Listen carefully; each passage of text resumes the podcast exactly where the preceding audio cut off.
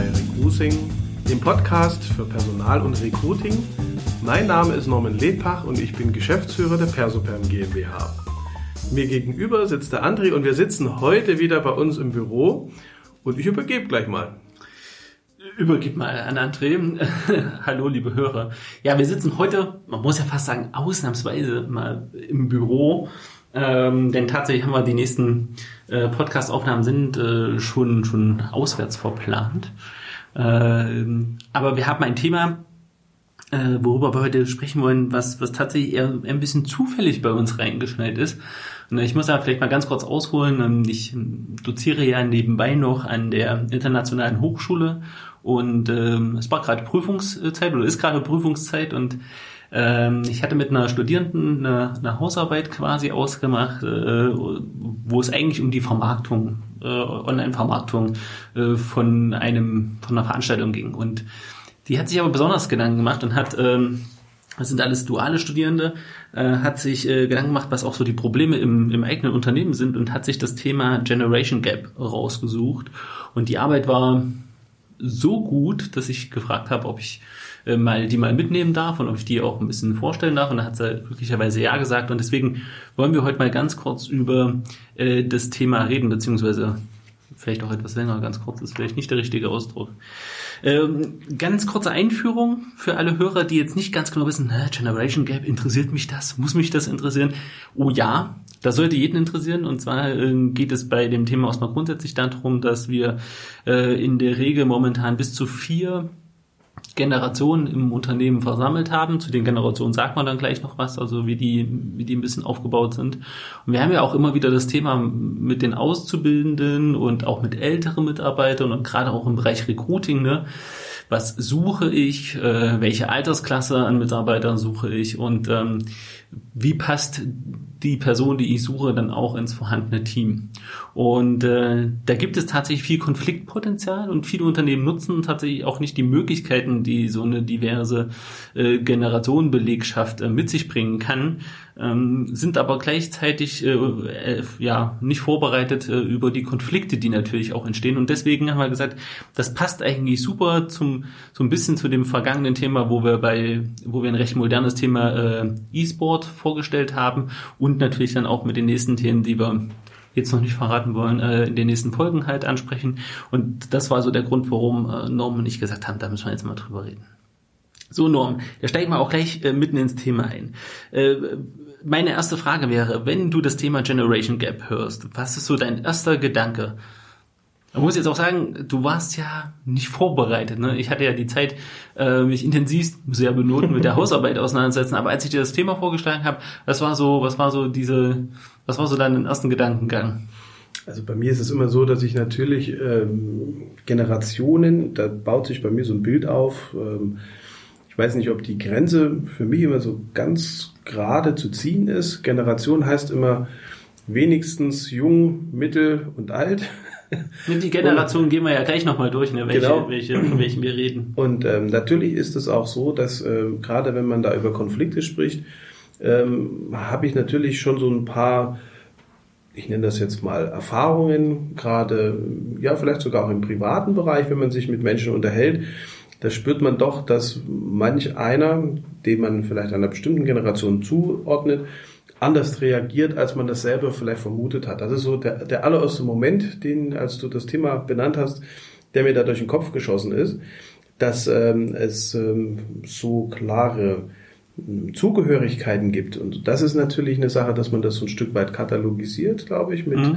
ähm, ich musste erst mal äh, gucken, zu welcher Generation ich überhaupt gehöre. Ich ge gehöre zur Generation X wenn man das so schön sagt. Aber tatsächlich relativ knapp. Ne? Relativ. Also es sind ja jetzt so Zeiten, die sind, äh, die sind da mit einem Jahr, also mit einem Stichjahr quasi genau. belegt, aber das sind ja keine, äh, nur weil man plötzlich ein Jahr später geboren ist, jetzt, dann ist man ja nicht plötzlich wirklich zwingend in der anderen Generation. Das ist so ein bisschen, wo man sich selber einordnet. Ja. Aber es ist doch schon so, dass man, wenn man mal ganz offen ist, äh, häufiger mit Menschen sich umgibt, die aus einer tatsächlich aus dem Arbeitsumfeld kommen oder aus einer, mhm. ich sage jetzt mal, aus einem gleichen Interessengebiet oder vielleicht aus einem ähm, gerade beim Sport kann es durchaus sein, dass man sich eben immer mit Gleichaltrigen oder Ähnlichaltrigen äh, unterhält und diese Stufe, ich sage mal, des viel Jüngeren oder des viel Älteren eigentlich gar nicht so erreicht, weil man einfach zu wenig Anknüpfungspunkte hat. Das ist eigentlich das, was mir im ersten Moment ähm, aufgefallen ist und das, wo ich gesagt habe, ja, mit wie vielen Menschen habe ich denn aus den anderen Generationen zu tun? Und da sind die nah beieinander liegenden, sind immer etwas, ich sage jetzt mal, ja, fällt einem sicherlich auch Beispiele ein, aber die durchaus weiter wegliegenden Generationen, na, dann denkt man eher so an Großeltern oder aber an eigene Kinder oder an, äh, ich sage jetzt mal, Generationen, die vielleicht jetzt gerade in die Schule gehen oder da gerade rauskommen. Mhm. Also mal um diese zwei Grenzen zu bestimmen. Na, lass uns doch mal kurz über die Generation reden. Ja, ich gerne. Ich muss, ich muss ähm, so viel da verraten, seit der Tina einfach mal ein ganz großes Lob aussprechen.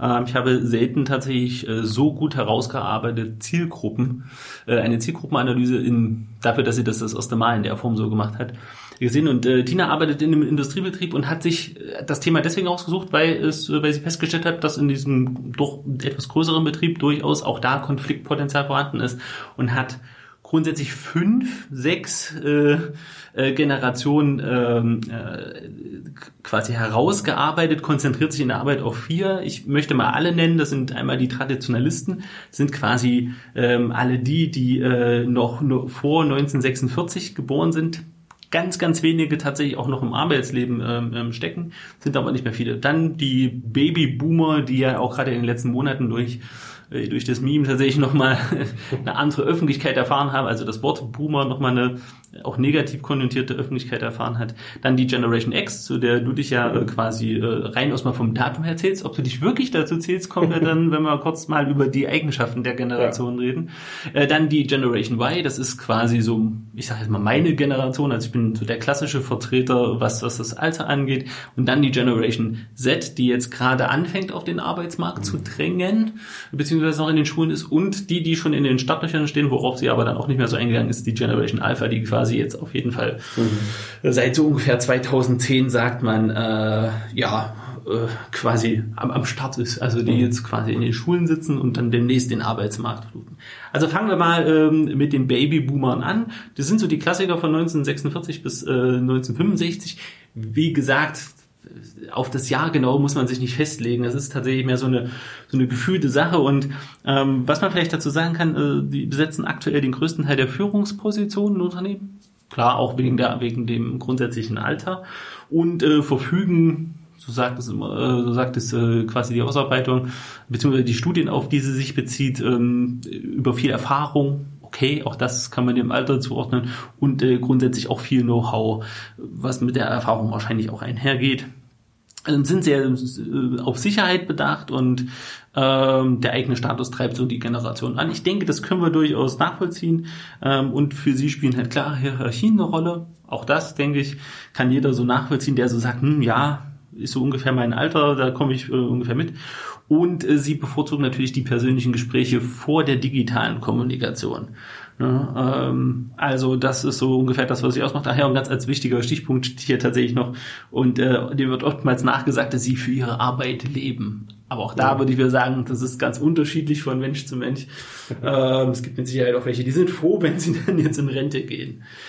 Hingegen haben wir dann noch äh, die Generation X, zu der du dich zählst. 1966 bis 1980 ungefähr äh, wird die festgemacht und ähm, da geht es schon um das individualisierte Lebensgefühl. Ne?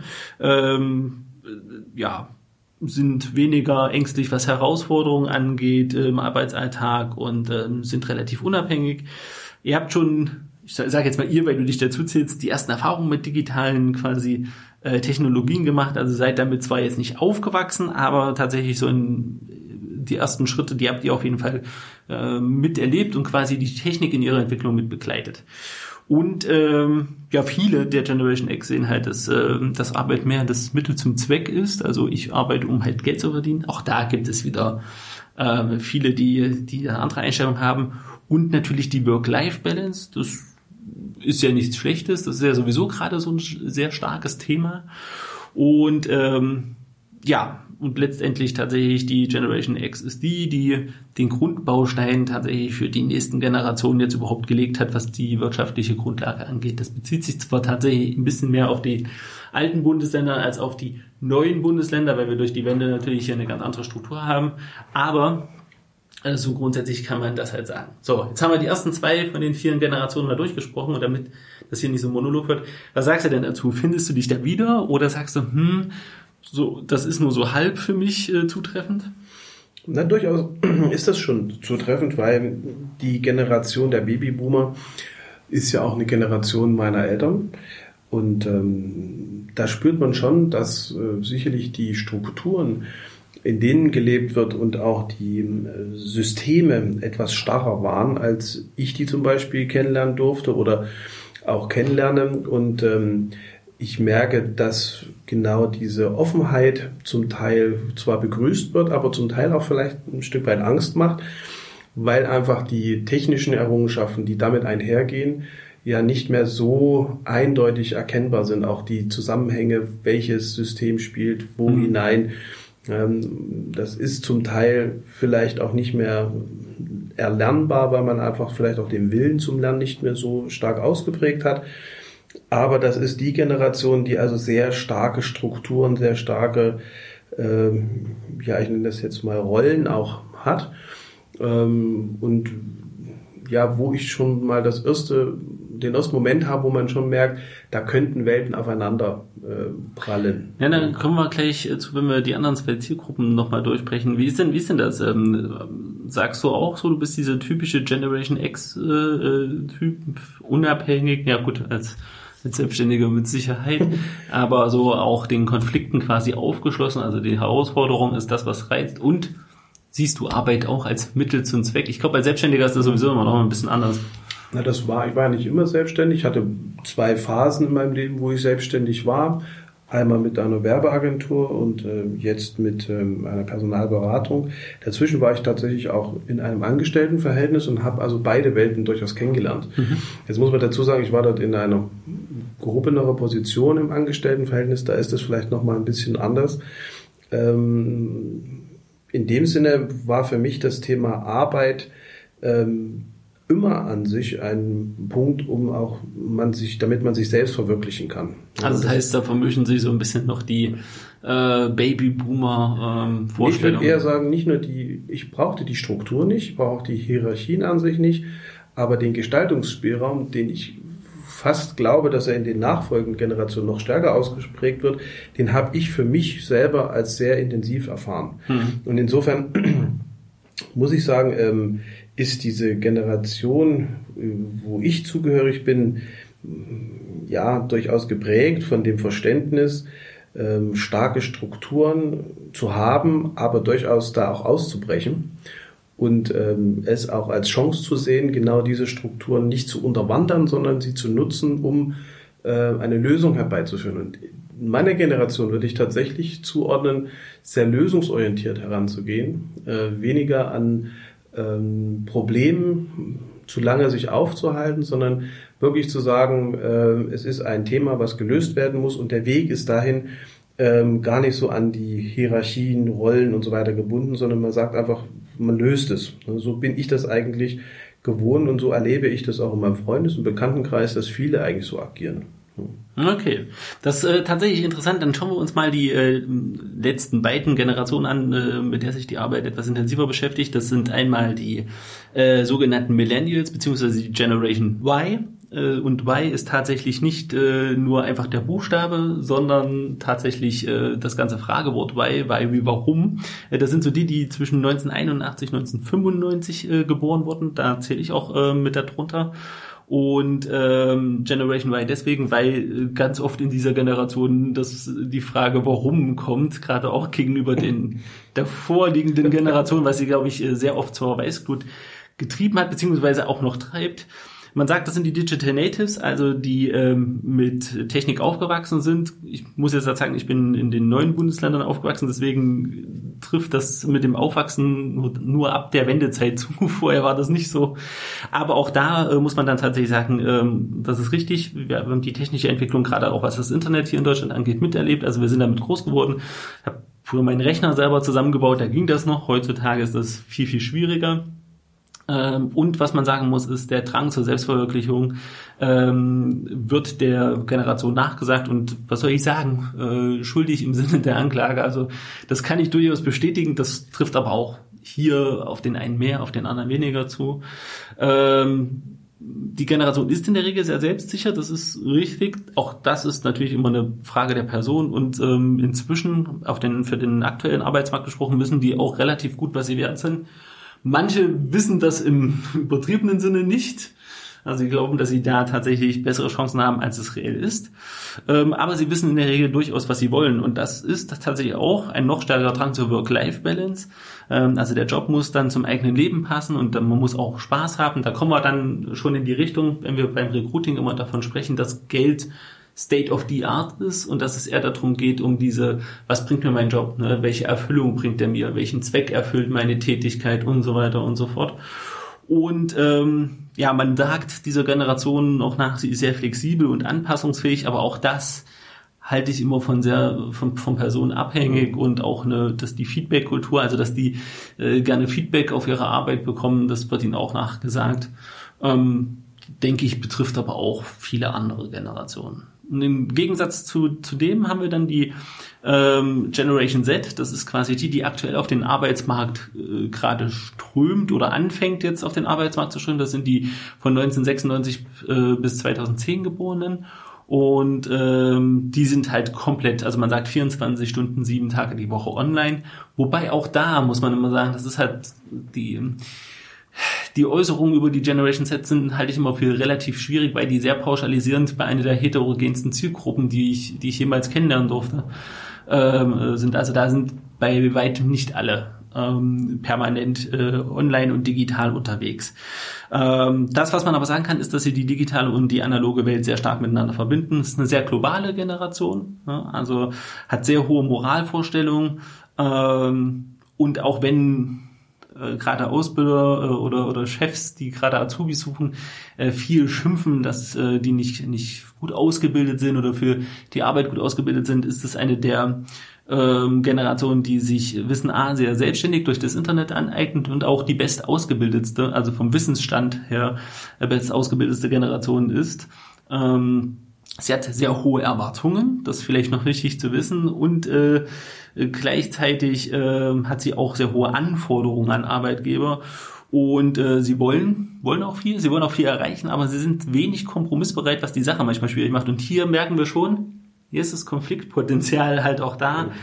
Und im Gegensatz zum Beispiel zur Generation Y trennen sie wieder sehr strikt Beruf vom Privatleben. Also sie sind durchaus bereit, zumindest in den, in den ersten Untersuchungen sind sie bereit, sehr viel Leistung zu bringen, aber sie möchten ganz klar trennen, wann wann Arbeitszeit ist und wann Freizeit ist. Also dieses gerade so, was meine Generation, der man das so nachsagt und ich glaube auch äh, so ein bisschen deine Generation, mhm. ne, dass wir das Telefon im Urlaub mit haben, das ist bei der Generation tatsächlich nicht nicht unbedingt zu erwarten, äh, was man halt. Ist nicht selbstverständlich. Genau, ist nicht selbstverständlich. Ja. Ähm, man sagt, wir sind sehr behütet aufgewachsen. Wir hatten, wir hatten neulich, als wir auf den Termin gefahren sind, hatten wir das Thema Rasenmähereltern. Das spielt hier so ein bisschen mit rein, wobei das, glaube ich, dann eher schon noch, noch mehr die nächste Generation trifft. Hier sind es vielleicht noch die Helikoptereltern gewesen. Ähm, sie erwarten Instant Feedback also ganz oft. Ja. Ähm, das kann positiv, negativ sein, aber das ist vielleicht wichtig für auch Arbeitgeber, sich darauf einzustellen. Ähm, und obwohl sie diese ganzen Eigenschaften mitbringen, sagt man ihnen nach, dass sie weniger souverän in den Konfliktgesprächen sind. Das hat aber tatsächlich was mit der Sozialisation, die, die sie auch gerade erleben, zu tun. Ähm, und, und das ist ein ganz wichtiger Punkt, der Wertewandel hat sich meines Erachtens zwar schon in der Generation Y ein bisschen verschoben. Respekt muss verdient werden. Also dieses klassische Respekt kommt mit dem Alter, äh, zählt hier nicht mehr, sondern Respekt kommt daher, ob ich halt meine Leistung erbracht habe. Und das klingt jetzt auch erstmal banal, aber ich glaube, dass das für viele Arbeitgeber ein ganz wichtiger Schritt im Umdenken ist. Ähm, und hier geht es nicht um den, um den Respekt, was Höflichkeit angeht, sondern wirklich um den Respekt oder wie würde es die Generation sagen, um die Credibility, die man halt aufbauen muss, indem man halt äh, beweist, dass man als Chef nicht einfach nur Chef ist, sondern dass man, dass man deswegen Chef ist, weil man halt auch der Beste ist oder zumindest am besten weiß, wie die, wie die Gesamt, äh, wie das Gesamtunternehmen funktioniert. Und das finde ich tatsächlich einen interessanten interessanten Ansatz. Deswegen fand ich die Arbeit auch so gut, weil das herauszuarbeiten, da nochmal die Zielgruppen auch gegenüberzustellen, das können die Hörer natürlich jetzt nicht sehen, das hat sie visuell auch sehr schön gemacht. Ähm, das finde ich nochmal ganz wichtig. Und ähm, jetzt würde ich tatsächlich auf den Punkt kommen, was gibt es denn für Konfliktgründe? Ne? Also was sind denn so, solche Konflikte? Und das hat sie auch sehr schön, schön rausgearbeitet. Und der erste Punkt wäre dann tatsächlich äh, unterschiedliche Kommunikationsstile. Ne? Ja, das, du hast ja von Respekt gesprochen. Hm, Respekt hat, man hat ja nicht immer die Chance, sich Respekt zu erarbeiten. Und ich bin auch weit davon entfernt zu sagen, dass der Chef der ist, der immer alles am besten kann. Aber es muss der sein, der Wertschätzung ausstrahlt, der sieht, wenn jemand was sehr gut kann. Und ich, ich nenne das immer ähm, ja, Schwächen, Schwächen und Stärken, Stärken. Und das ist die Aufgabe einer Führungskraft. Und da ergibt sich eben, glaube ich, aus, den, ähm, aus der Wertschätzung auch der Respekt.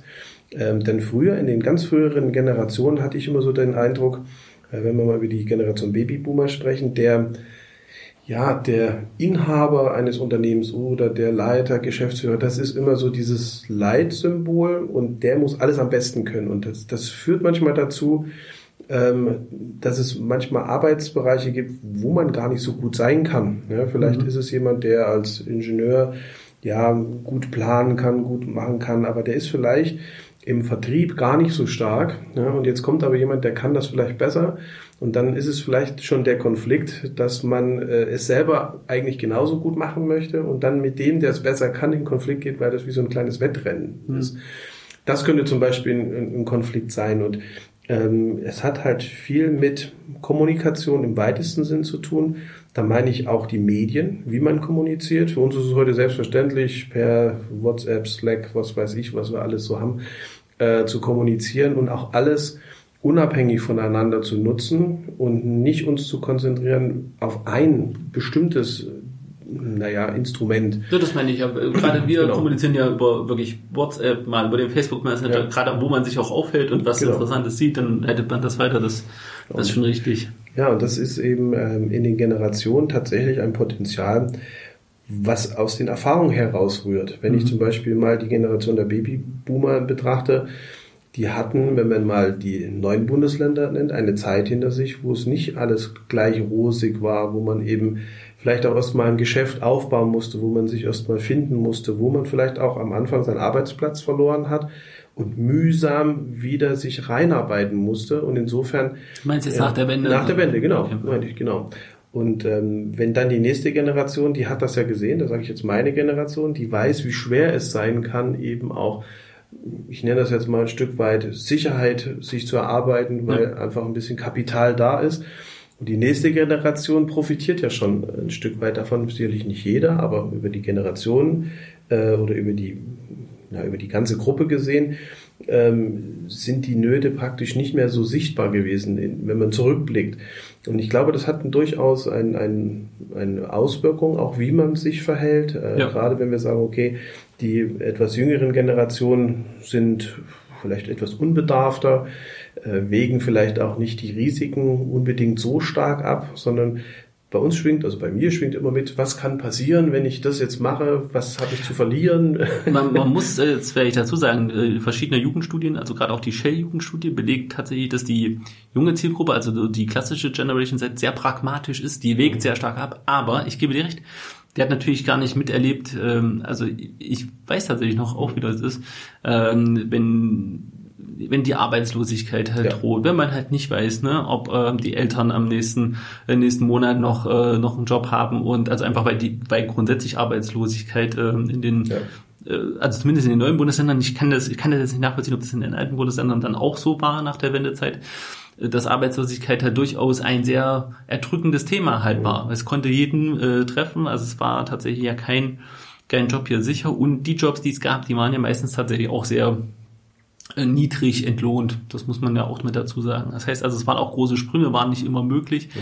Da gab es wenige Ausnahmen, aber die waren wirklich Ausnahmen. Ja. So, das hat sich alles sehr positiv entwickelt. Das muss man muss man klar festhalten. Aber das ist das, was der äh, sagen wir mal, der Generation Z tatsächlich fehlt, weil bewusst das bewusst mhm. wahrzunehmen war denn gar nicht möglich, weil wenn wir hier von den frühesten äh, ausgehen jetzt 1996 Ähm, das heißt, bevor die das wirklich bewusst wahrnehmen konnten, tatsächlich war das vorbei. Die sind mit anderen Themen groß geworden. Ist ja auch schön. Ja. Ist schön, dass sie das nicht so erleben.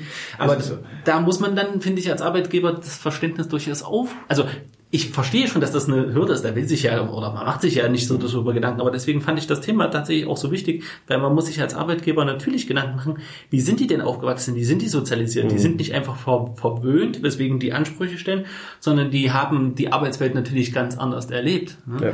Also klar sind die auch in Zeiten von, von ähm, Hartz-IV-Reformen äh, groß geworden, aber das gesamte wirtschaftliche Gebilde, die ganze gesamte wirtschaftliche Struktur ähm, war trotzdem eine andere, trotz Crash äh, von 2008, 2009. Ähm, das muss man einfach, muss man einfach berücksichtigen. Und natürlich haben die, wenn die jetzt auf den Arbeitsmarkt halt kommen, ganz andere Vorstellungen. Und man merkt natürlich auch nochmal den Unterschied von denjenigen, wenn wir jetzt wirklich von den 1996er reden, ähm, die jetzt tatsächlich so Mitte 20 dann quasi sind.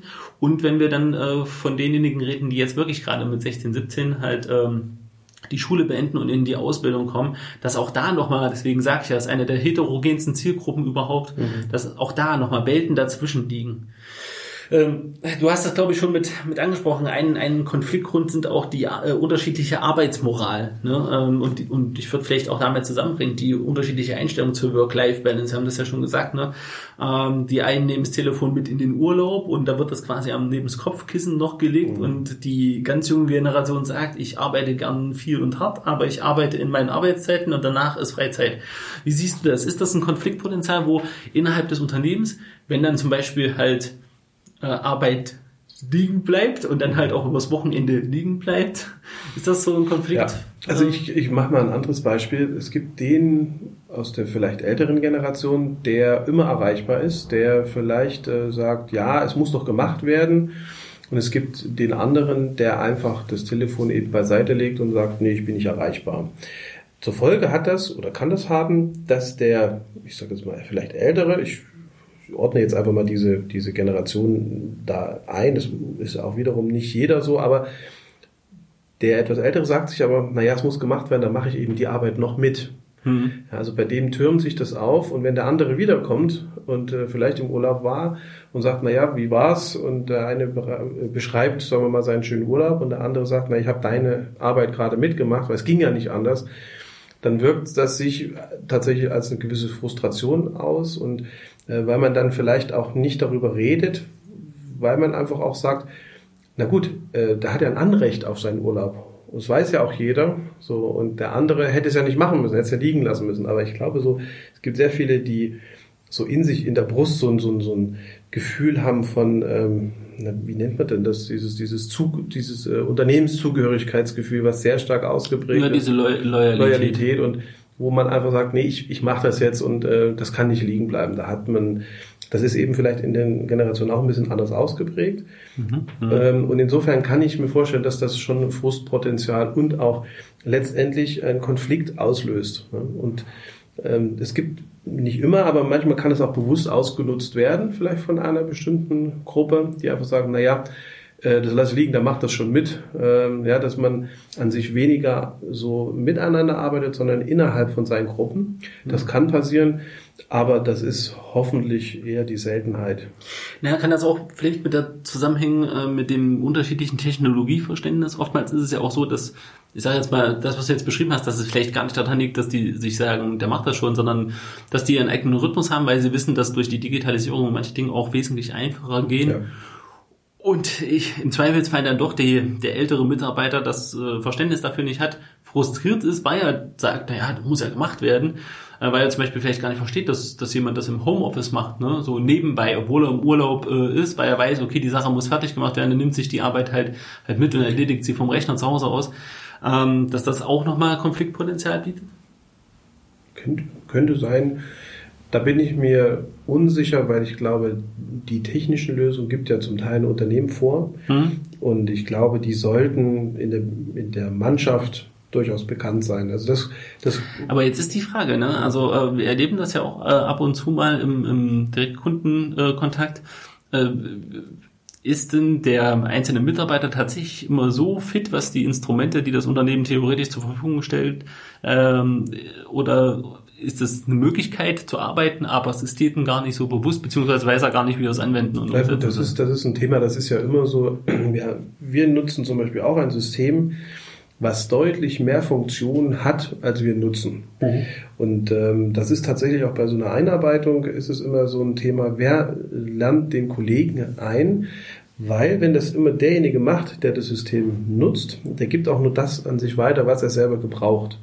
Und ähm, das ist tatsächlich mein Eindruck, dass äh, manche Kniffe, manche, äh, ich sage jetzt mal, Zusatzfunktionen vielleicht durchaus Sinn machen, aber einfach unbekannt bleiben, weil sie einfach bisher nicht äh, eingesetzt wurden und derjenige, der den nächsten anlernt, äh, das auch nicht zum Thema hat, weil er einfach sagt, ich mache das schon immer so, so ist das bei uns äh, gemacht worden. Und ich glaube, das ist eher so der Punkt, dass die Instrumente, die also da sind und die auch genutzt werden, die tagtäglich genutzt werden, äh, auch bekannt sind. Aber die Feinheiten und die Möglichkeiten, die man vielleicht dennoch hat, dass die zum Teil eigentlich nicht eingesetzt werden. Also da glaube ich eher, das ist so ein, so ein Nuancen, die man da noch verbessern könnte. Hm. Ähm, was hier noch mitsteht, äh, was ich auch ganz interessant fand, äh, und wir haben es vorhin schon, die unterschiedliche Feedback-Erwartungen. Also es ist ja nun so, ne, dass, ähm, also ist auch mein Eindruck, die ältere Generation jetzt nicht äh, permanent Feedback braucht, äh, weil Dinge halt getan werden müssen, wie du so schön gesagt hast. Ähm, ich aber tatsächlich auch erlebe.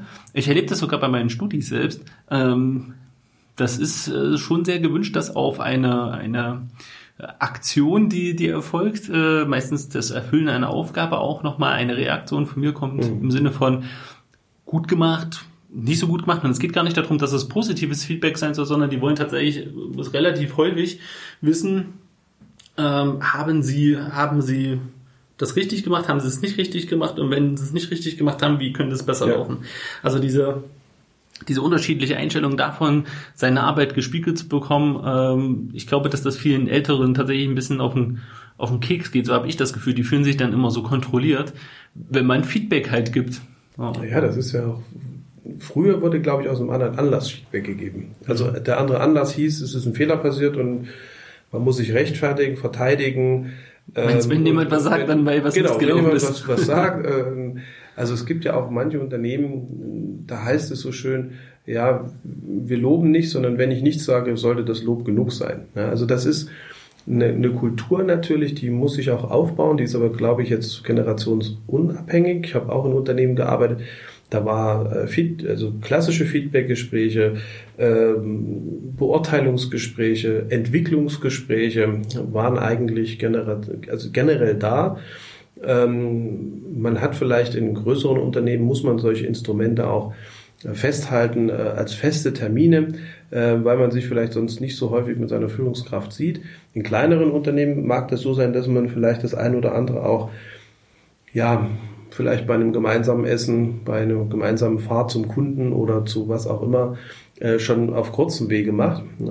Aber ich glaube, es ist wichtig, dass man auch hm, diese Sichtbarkeit ausstrahlt, dass man wirklich sagt, ähm, du hast was getan, das ist mir aufgefallen, das finde ich gut oder das finde ich nicht so gut, damit man nachjustieren kann und nicht immer einen großen Hebel, der passt nicht zum Unternehmen raus oder ganz prima, den befördere ich.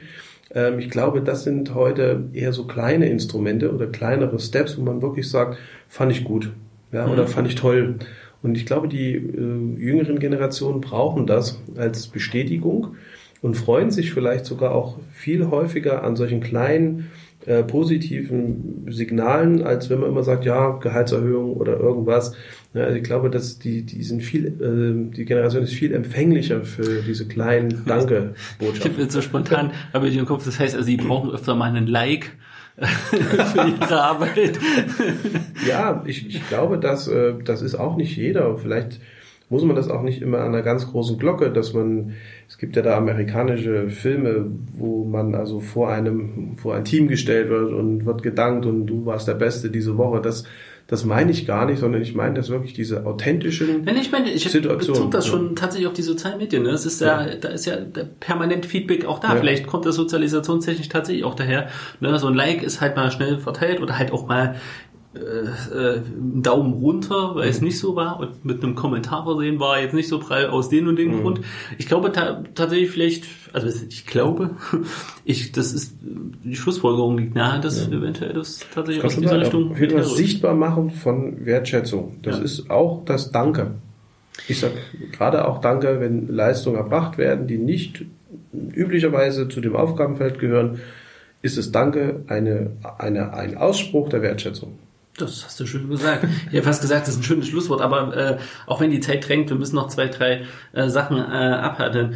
Äh, ich würde jetzt mal sagen, wir machen das vielleicht einfach so. Bevor wir jetzt alle Punkte, warum das Generationsmanagement wichtig ist, durchsprechen, mal aus deiner Sicht, aus Recruiting-Sicht, ne? Mhm. also gerade im Bezug eines schweren Arbeitsmarktes, warum sagst du, oder sagst es vielleicht auch nicht, ähm, sollten Unternehmen diese, diese, diese Generationskonflikte, das Generationsmanagement im Auge behalten und welche, welche Vorteile siehst du da drin, wenn man das im Recruiting vielleicht auch ein bisschen kommuniziert, dass man das mit auf dem Schirm hat und welche Instrumente man vielleicht halt einsetzt, dass eben gerade diese dieses äh, Generationsteam, äh, also dieses durch, durchmischte Generationsteam harmonisch äh, zusammenarbeitet. Ich glaube einfach, dass man einen Generationswandel, der ist unausweichlich, den gab es schon immer. Der ist äh, wenn man ältere Menschen mal fragt, äh, waren die Generationen immer unterschiedlich. Und ähm, ich glaube, in einem Unternehmen ähm, spiegelt das am besten wieder, weil es einfach äh, ja sehr viele Generationen betreffen kann, die auf einmal aufeinander stoßen. Und ich glaube, wenn man die Chance nutzt, die verschiedenen Generationen also hm, als Bereicherung zu sehen, weil der Erfahrene hat vielleicht nicht den digitalen Erfahrungsschatz, aber der hat auf der realen Umgebung die ein oder andere Erfahrung schon gesammelt, die also aus, ich nenne das jetzt mal vielleicht aus Lebensweisheit besteht. Und ich glaube, ähm, die jüngere Generation ist durchaus auch äh, gut beraten, sich das mal anzuhören, vielleicht nicht eins zu eins umzusetzen, aber zu bewerten und in den Entscheidungen, die sie selber treffen müssen, einzubauen. Und wenn man das als Unternehmen ein Stück weit beflügeln kann, indem man ähm, ja, die Menschen zueinander führt und auch dazu bringt, zu kommunizieren untereinander, kann das nur positiv sein, weil es genauso ist wie unterschiedliche, ich sage jetzt mal, Nationen haben auch andere, äh, andere Erfahrungen gemacht und äh, alles zusammen äh, bringt vielleicht etwas ganz Neues, was Gutes voran oder unterstützt den Erfolg, den man eh schon hat. Mhm. Also deswegen glaube ich, muss man dieses, diesen Generations, dieses Generationsmanagement als äh, Chance nutzen, um es erstmal bewusst auch aufzubauen zu sagen, wen haben wir eigentlich als Generation im Unternehmen? Was passiert da eigentlich? Wer kann von wem profitieren? Und das muss, müsste man meiner Meinung nach unterstützen. Ja. Ähm, ich ich habe vielleicht noch zum Abschluss tatsächlich äh, mal so ein paar paar Kennzahlen, die für die Unternehmer vielleicht interessant sind, damit sie wissen, warum wir, warum das Thema tatsächlich jetzt so eine mhm. Präsenz äh, bekommt. Und zwar ähm, momentan ist es so, dass ungefähr ca. 6,2 Millionen ähm, der Generation Zettler äh, äh, Teil der Arbeitsgemeinschaft äh, ist, die wir aktuell haben. Und äh, die Werte werden sich nochmal ganz, ganz groß wandeln. Von der Gener Generation X sind es momentan 31 Prozent der Arbeitnehmer ähm, und die bilden den aktuell größten Anteil aus, also jetzt zum Jahr 2020. Äh, danach kommt tatsächlich schon die Generation ähm, ähm äh, äh, Y und äh, danach kommt dann tatsächlich noch die noch die Babyboomer, aber das sieht bis 2025 schon ganz anders aus. Da halbiert sich quasi die Anzahl der Babyboomer und äh, verdoppelt sich fast die Anzahl der Generation Y, äh, ähm, äh, Quatsch, der Generation Z. Ähm, äh, ja, Arbeiter und äh, bis 2030, das heißt also in der nächsten Dekade und deswegen ist das Thema jetzt so wichtig, weil man für die nächste Dekade ja durchaus vorsorgen muss, ist es tatsächlich so, dass wir knapp über oder bei fünf Prozent äh, noch die Babyboomer im, im Dienst haben. Das sind dann aber auch wirklich die, die allerletzten, die da noch äh, arbeiten und ähm, ja, mit über 25 Prozent äh, schon die Generation Z quasi im, im Arbeitsmarkt ist, also 25 Prozent der, der Arbeitnehmer. Und ähm, ja, Generation X und Generation Y natürlich äh, knapp über 30 Prozent äh, das Ganze anführen und sich das natürlich dann über bis zum Jahre 2050, da sind dann sogar schon die, da ist sogar schon die Generation X im wohlverdienten Urlaub, Urlaub sei schon, äh, Ruhestand. ähm, also deswegen ist es so wichtig, dass sich die Unternehmen jetzt anfangen, Gedanken dazu zu machen, weil tatsächlich diese Umwandlung jetzt relativ zügig gehen, mhm. gehen wird. Ähm, einfach weil wir ja auch die geburtenschwachen Jahrgänge hatten und ähm, die glücklicherweise jetzt wieder langsam nach, nach oben gehen. Und das heißt also, man muss sich halt bewusst sein, dass ähm, wenn man diesen Wert oder wenn man diesen, diesen Generationswandel nicht im Auge behält, dass es dann personell durchaus sehr, sehr schwer werden kann, ähm, ja, sein Unternehmen mit Stellen, also die Stellen des Unternehmens zu besetzen.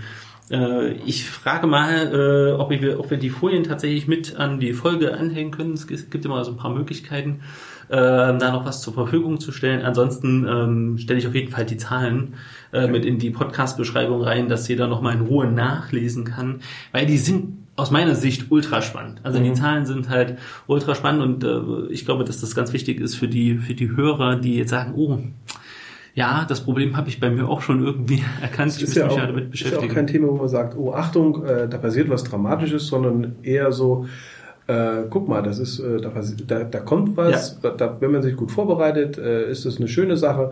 Das ist ja nichts, wo wir jetzt warnen oder sagen, das ist äh, ganz dramatisch. Ähm, sicherlich ist die Dramatik ein Stück weit gegeben bei den Menschen, die also jetzt ähm, in den Ruhestand gehen und äh, nicht so schnell Personal gefunden wird, mhm. äh, um das aufzufüllen. Das passiert ja jetzt bestimmt in den nächsten Jahren auch gerade in Berufsgruppen, die eh schon ähm, ein paar personelle Probleme haben, gerade in der Pflege und so weiter.